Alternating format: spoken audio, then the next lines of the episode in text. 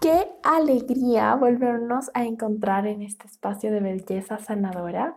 Bienvenido, bienvenida. En este espacio yo soy Rebe, tu host, y exploramos el poder sanador de la belleza, herramientas que te van a ayudar a construir una vida que se sienta tuya, de bienestar, plenitud, felicidad y sobre todo paz. Yo soy Rebe, arquitecta de profesión, pero artista de corazón y el camino de mi vida es un camino de sanación en el que he invertido muchísimo en aprender herramientas que me ayuden a tener una a vivir una vida con sentido y plenitud.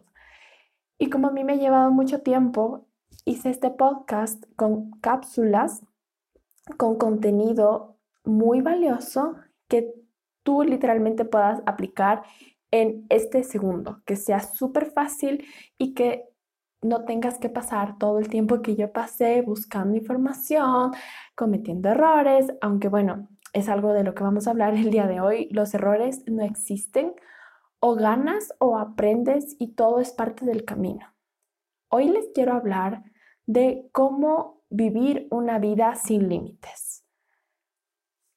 Y esto nace de que hace algunos años, digamos cinco años, yo jamás me hubiera imaginado vivir la vida que estoy viviendo. Y me hice la pregunta de cómo sería mi vida si no existieran límites. Llegan momentos, puede ser que a través de una enfermedad, a través de una pérdida, tuviste un wake-up call, un llamado a despertar. Y este llamado te hizo literalmente abrir los ojos y sentir que toda tu vida habías pasado dormida o dormido y no tienes idea de cómo llegaste a donde estás y sobre todo no sabes si de verdad es donde quieras estar. Por eso yo te voy a enseñar los conceptos que a mí me han ayudado a construir una vida en la que paso a paso descubro cómo es una vida sin límites. Primero que todo, los límites hay dos tipos. Los límites físicos y reales, por ejemplo, un muro, una pared, algo que es tangible en el mundo físico. Pero también, y la mayoría de casos, son límites mentales. Muchos límites son aprendidos, em, comenzando por la típica de las fronteras entre países, que en realidad son em, formas de organización que han nacido, pero están en el imaginario colectivo. No es que tú puedas ir, bueno, salvo el caso que sea un río el que divida países, pero a veces tú no tienes una idea de cuándo has cruzado ese límite porque solo está en tu cabeza. Una idea, una imagen que te puedes quedar de que es un límite es la forma en la que entrenan a muchos animales de circo eh, son, que son animales salvajes, pero para, que tienen una fuerza increíble, pero que los, eh, los tienen en cautiverio desde bebés. En este caso, yo he leído sobre los elefantes. Entonces, em, cuenta la historia que a los elefantes desde chiquititos, como son pequeñitos y no tienen muchísima fuerza, les atan a la patita una soga y esa soga está pues atada a un, eh, a un árbol, a un, a algo que lo sostiene.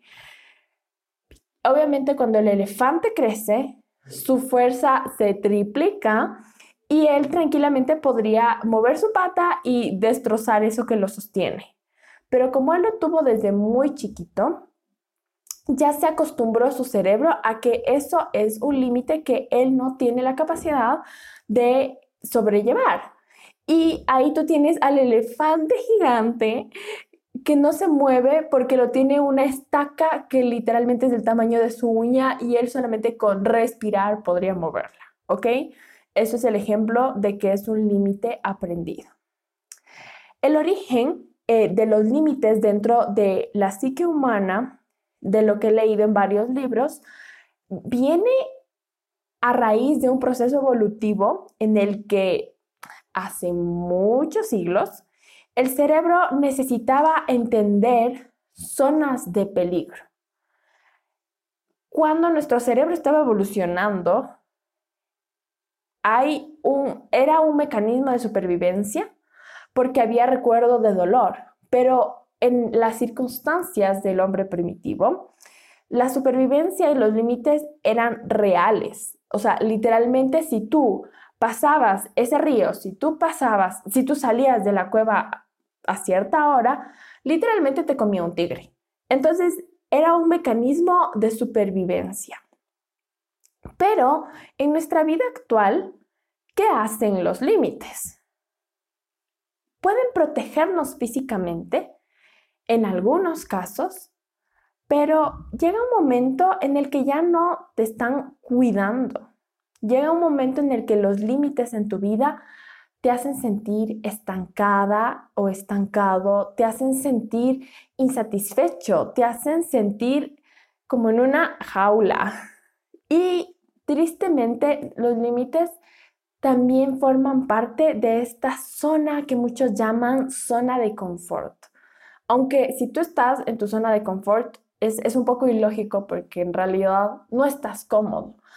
Si tú estás insatisfecho con, no sé, vamos a topar el ejemplo de la relación que tienes, en el caso no solo de pareja, sino una relación de amigos, por ejemplo, si tú te sientes insatisfecho, pero te quedas ahí porque es lo único que conoces, estás en tu zona de confort. Y pero no estás cómodo sino que es lo más fácil, es lo que tu cerebro ya conoce y no tienes que prender las alarmas en tu cerebro de que estás pasando un límite, porque porque es tan difícil decir, "Ay, voy a pasar los límites, voy a caminar sobre fuego, la la la", es porque literalmente tu cerebro por siglos ha sido condicionado a tener miedo. Y en, esta, en el caso de la mayor parte de límites con los que vivimos nosotros, en el siglo XXI me refiero a que ya no tenemos, por ejemplo, amenazas de que literalmente un tigre nos coma,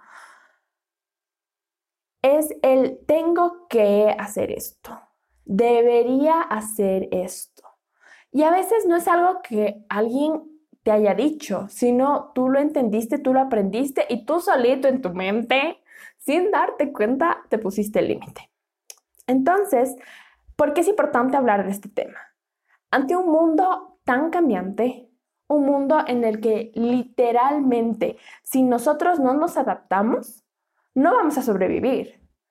Tal vez cuando tus papás crecieron, cuando tus abuelos crecieron, tener un título universitario era, una era garantía de una seguridad económica de por vida.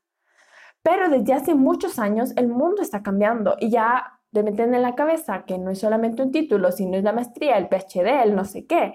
Y si tú analizas ahora cuántas de esas personas están verdaderamente realizadas para el mundo, para lo que el mundo pide de nosotros y necesita de nosotros en la era digital, en una era pandémica.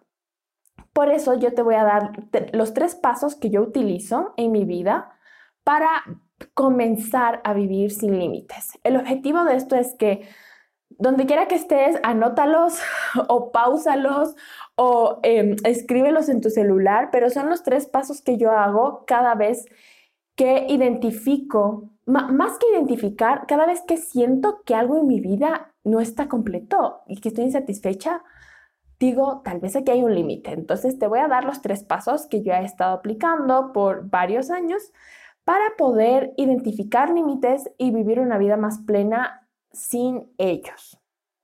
Primero, el primer paso es cuando siento insatisfacción en alguna área de mi vida. Voy a dar en todo este podcast el caso de eh, mis relacional, que con los amigos, con el grupo de amigos que yo tenía, no sé, hace seis años, ¿ok? Cuando estaba en la universidad. Yo recuerdo que había un momento en mi vida en el que yo ya no quería nada y yo estaba totalmente insatisfecha y yo estaba como, ¿será que hay más en la vida? Y me cuestionaba un montón y, ya llegué al punto de hacerme excusas y hacerme la enferma para no salir porque ya no era algo placentero. El primer paso cuando sientes insatisfacción en cualquier cosa en tu vida, se aplica a relación de pareja, se aplica a lo laboral, se aplica a cualquier cosa. Primero es identificar ponerle nombre. Identifica qué sientes ¿Cuándo lo sientes? ¿Cómo lo sientes? La herramienta más práctica que yo he encontrado es el journaling. Journaling es literalmente coger tu cuaderno, tu journal, que sea, procura que sea algo especial, o sea, obviamente puedes tener el cuaderno de 30 centavos de la tienda, eh, pero asegúrate que sea algo que tú lo sientas como especial, que sea para ti. El momento que hayas identificado, tómate tu tiempo. No es que de la noche a la mañana eh, lo vas a tener todo resuelto. tómate tu tiempo de identificar qué es lo que estás sintiendo, porque a veces dices como, mm, no quiero, o sea, pero ni siquiera tú mismo sabes qué onda, o sea, no tienes una idea de cómo ponerle nombre. Entonces, hazte el ejercicio de preguntarte a ti mismo, como si le fueras a preguntar, así como cuando sales con alguien y quieres conocerlo y saber qué onda con su vida, haces preguntas. Hazte preguntas a ti. Hazte preguntas a ti y como si fueras un tercero con curiosidad y comienza a escribir y ponerle nombre o hazte la pregunta y grábate e imagínate que estás literalmente hablando con alguien, pero estás hablando contigo misma. Es, son herramientas súper poderosas para comenzar a conocerte. En el caso de que el journaling no, no sea una herramienta que a ti te funcione, dices como, ay, no me nace escribir todavía, porque yo pienso que al, inicio tal vez la escritura de emociones está como muy asociado con que solo lo hacen las niñas chiquitas en su diario rosa con candadito y eso creo que es del siglo XVIII, o sea, ya no. Pero eh, habla con alguien de confianza. Busca a alguien que no sea tu amigo, que no tenga como una relación sentimental, afectiva, en mi caso, yo busqué un acompañante espiritual, pero en tu caso puede ser un terapista, puede ser simplemente alguien que te escuche, pero para que más que, mm, o sea, lo importante no es lo que esta persona te vaya a decir, porque tú lo que quieres es aprender a cómo comunicar lo que sientes, a ponerle en palabras toda esa, yo siento que a veces o por lo menos yo cargaba como una maraña en mi mente. O sea, para mí la ansiedad y la depresión se veía como un pulpo gigante, como un, como cuando las, eh, los hilos se enredan y son muchísimos hilos de muchos colores y no puedes ni comer, no sabes ni dónde deshilar. Así. Entonces, primero, deshila. Ten claro el problema, y llega a la raíz. Puede ser a través del journaling, de la escritura, que es lo más práctico, si no, busca el medio que a ti te funcione o combínalos. Pero hazte preguntas. Y en mi caso, por ejemplo, era que no era que ya no me gustaba mi grupo de amigos, sino que a mí toda la vida me había gustado bailar. Ese era como mi problema raíz al que llegué.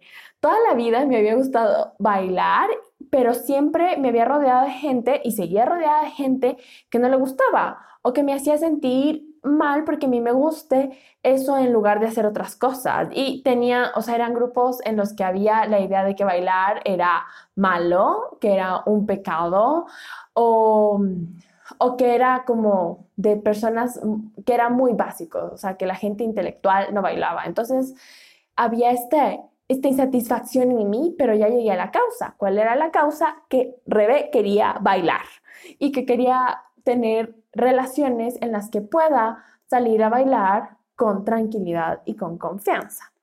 La segunda es identificar la naturaleza del límite. Ok, ya identifiqué qué es, lo, qué, qué es lo que me tiene insatisfecha y cuál es el límite. Ahora quiero identificar si es un límite real o si es un límite mental. ¿Es mi límite o es un límite que he aprendido? También, si el journaling te funciona, tú siéntate y hazte estas preguntas. ¿Este límite es real? En mi caso me pregunté, ¿bailar es un pecado? ¿Bailar es algo que no puedo hacer? ¿Bailar o bailar es un límite que me puso el contexto en el que crecí. O la carrera profesional y los amigos que estaba eligiendo. El momento que te das cuenta de la naturaleza del límite, te das cuenta si pues debes dar el tercer paso, que es el romper el límite. ¿Ok? Ahorita no estamos hablando en el caso de un límite real de, ok, debería saltar de un décimo piso. Eh, ¿Será que me hace algo malo? ¿Será que es mi límite real? O sea, no, no, estoy hablando de eso, estoy hablando de, de límites mentales. El momento que identificas, por ejemplo, hazte preguntas. Hazte preguntas si ya identificas que es un límite aprendido y es un límite mental. Yo me pregunté, ¿puedo hacer más amigos? Y para mí eso era un límite mental, porque para mí la gente que me quería era la gente que me quería y se fregó y punto. Y, y dentro de mí no existían más personas en el universo de las que me había creado, las que había conocido por obligación en la universidad. Eh, ¿Es un límite aprender a bailar? O sea, como, ¿es algo que solamente uno puede hacer hasta los seis años o es algo que uno puede hacer a cualquier edad? Y la respuesta es, obviamente, todo el mundo puede aprender a bailar, no importa la edad. Y ahora la pregunta es, ¿es un límite para mí o es un límite para las otras personas? Porque si es un límite para las otras personas, pues qué pena, porque yo voy a dar pasos para irlo rompiendo. El tercer paso es hacer el intento. La única forma de explorar y darte cuenta de cuáles son tus límites es dando el primer paso. O sea, es literalmente yéndote a la cancha, poniéndote en acción, porque si estás sentado viendo Netflix y esperas que mágicamente tu vida cambie, o sea, lo siento, pero no va a pasar. No va a pasar porque tienes que ponerte en acción y tienes que comenzar a romperlos poco a poco te vas a morir de miedo. O sea, yo me moría de miedo en cada parte del camino, pero es comenzarle a, enseñar a tu cerebro, a entrenarle de que no te va a comer un tigre si un viernes no sales con tu típico grupo de amigos y ese dinero en lugar lo inviertes en un curso de salsa. O sea, estoy utilizando mi ejemplo, pero pon, ponlo en el tuyo. En el mío fue invertir, ahorrar dinero para poderme pagar un curso pero yo pongo los límites. Yo voy y conozco a muchísimas personas que tal vez lo hacen todos los días, todo el día, eh, sin parar. Y yo digo, no, o sea, mi cuerpo, y tengo que ir explorando los límites verdaderos que tiene mi cuerpo, y lo reconociendo. Un poco, para esto a mí me ha ayudado muchísimo el yoga. Yoga es una práctica de movimiento eh, que es hermosa porque bueno, en, este caso, por ejemplo, voy a hablarles de otro límite mental que yo tenía, que era no puedo hacer ejercicio. O sea, soy una persona que nunca nació para hacer ejercicio, porque dentro de mi concepción del mundo era, hay gente que es deportista y hay gente que es intelectual. Entonces, eh, yo elegí ser intelectual y dentro de mi concepto de la vida hasta cinco años, o sea, cuando estaba como comenzando la universidad a, mediados, que ya los doctores me decían como, por Dios, Rebeca, ese ejercicio te vas a joder la espalda toda la vida. Eh, dentro de mi concepción era como, yo no puedo, o sea, no puedo. Y, y, hacía cualquier ejercicio y me frustraba porque esperaba hacerlo perfecto de la noche a la mañana. Entonces, es otro ejemplo de cómo tienes que ponerte en acción para romper límites. En mi caso, encontrar un deporte o algo de movimiento que me guste me llevó, pucha, creo que toda la universidad, porque intentaba lo que lo típico que te recomiendan, pero a mí no me gustaba o no me calzaba dentro de mi horario o simplemente no me daba la gana de hacerlo porque me daba muchísimo miedo. Entonces, simplemente tenía que comenzar a probar, inscribirme al curso, decir, ok, ya pagué tanto, o sea, ir por el compromiso conmigo misma y explorar hasta darme cuenta de qué es lo que me funciona y qué es lo que me encanta y qué es lo que me hace brillar el alma. Y en mi caso es el yoga, porque en el yoga hay para todos los niveles y es una exploración de los límites de tu cuerpo. Porque no estás haciendo como con el grupo y todos saltan y todos brincan y, tal vez te terminas, o sea, en, casos de personas que en serio nunca hemos sido como deportistas pro y nos vamos a hacer CrossFit con gente que toda la vida ha sido mega deportista. O sea, tal vez te encuentres con que tienes que ir entrenando a tu cuerpo y a tu mente, sobre todo a romper límites. Pero a veces en el rush o en toda la energía del grupo es muy común, en este caso, que te lesiones. Entonces, si te vas a lesionar, pues no lo vas a disfrutar y después te vas a traumar y después no vas a volver. Entonces, algo que a mí me ha encantado del yoga, que he aprendido a romper límites, es que es ir dando cada paso con conciencia. No pensar que la felicidad y la satisfacción va a estar llegar al, al no, no, que la felicidad y la satisfacción va a estar cuando tú llegues a la meta, sino que saborear, sentir y gustar de cada parte del proceso, de cada paso. Ahí está la magia. Y saber que la magia está del otro lado del miedo. Esta es la quinta. Anótatelo para verlo todos los días y repítete cada vez que estés rompiendo un límite de cualquier índole. La magia está del otro lado del miedo. Porque prepárate para sentir un montón de miedo. Prepárate tal vez para tenerlo que hacer sola o solo porque así ha sido como todos los límites que yo he roto en mi vida.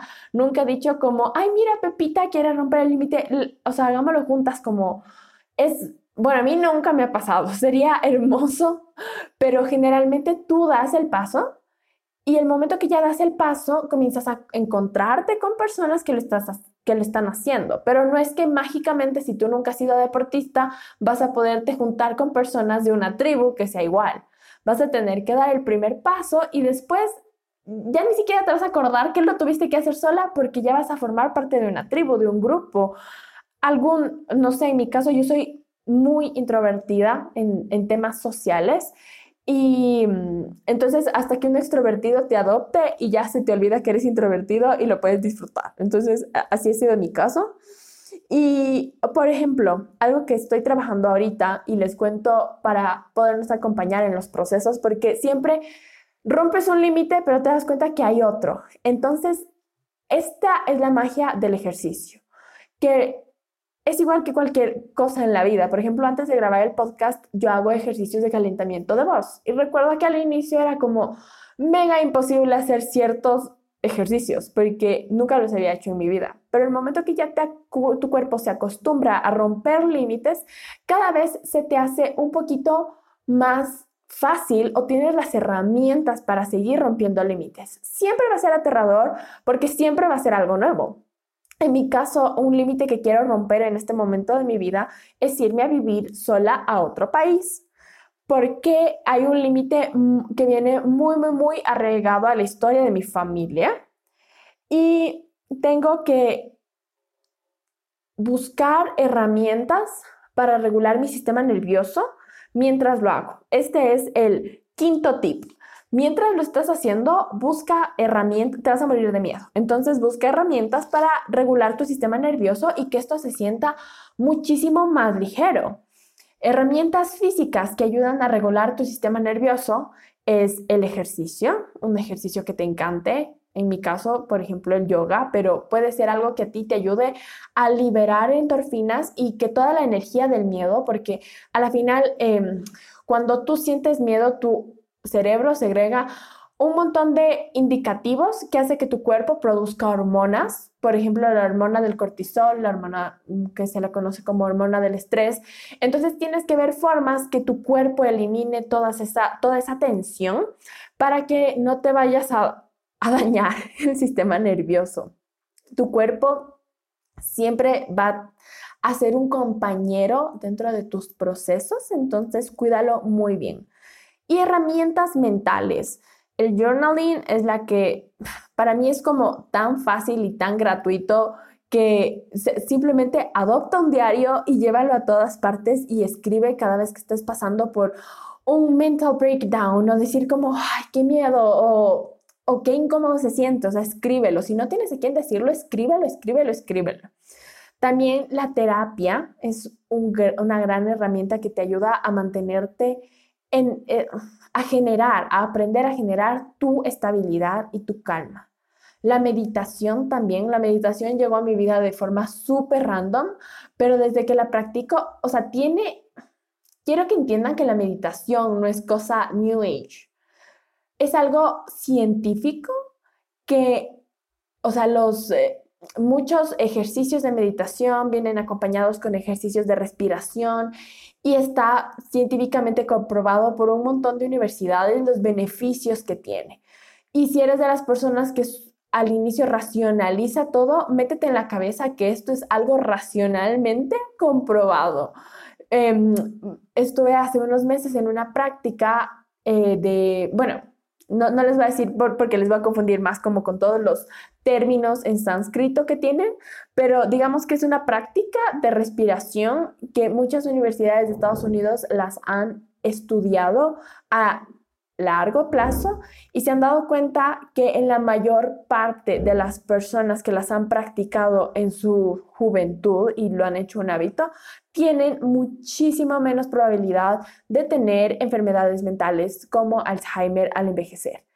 Y yo solo como, hijo de madre, o sea, porque yo, eh, si han escuchado otros capítulos de mi podcast o me siguen en Instagram, estoy como Revendara, es, es un tema que a mí me ha movido muchísimo el ver a mi abuela vivir con Alzheimer. Entonces son cosas que dices como, ay, pinche hippie. No, o sea, investigalo, métetelo tú, haz tu research y date cuenta de todos los beneficios que te estás perdiendo, que es algo que literalmente te toma 5 o 10 minutos en, tu día. Puedes reemplazarlo por el, scrolling de Instagram eh, y es algo que va a aportar beneficios a largo plazo.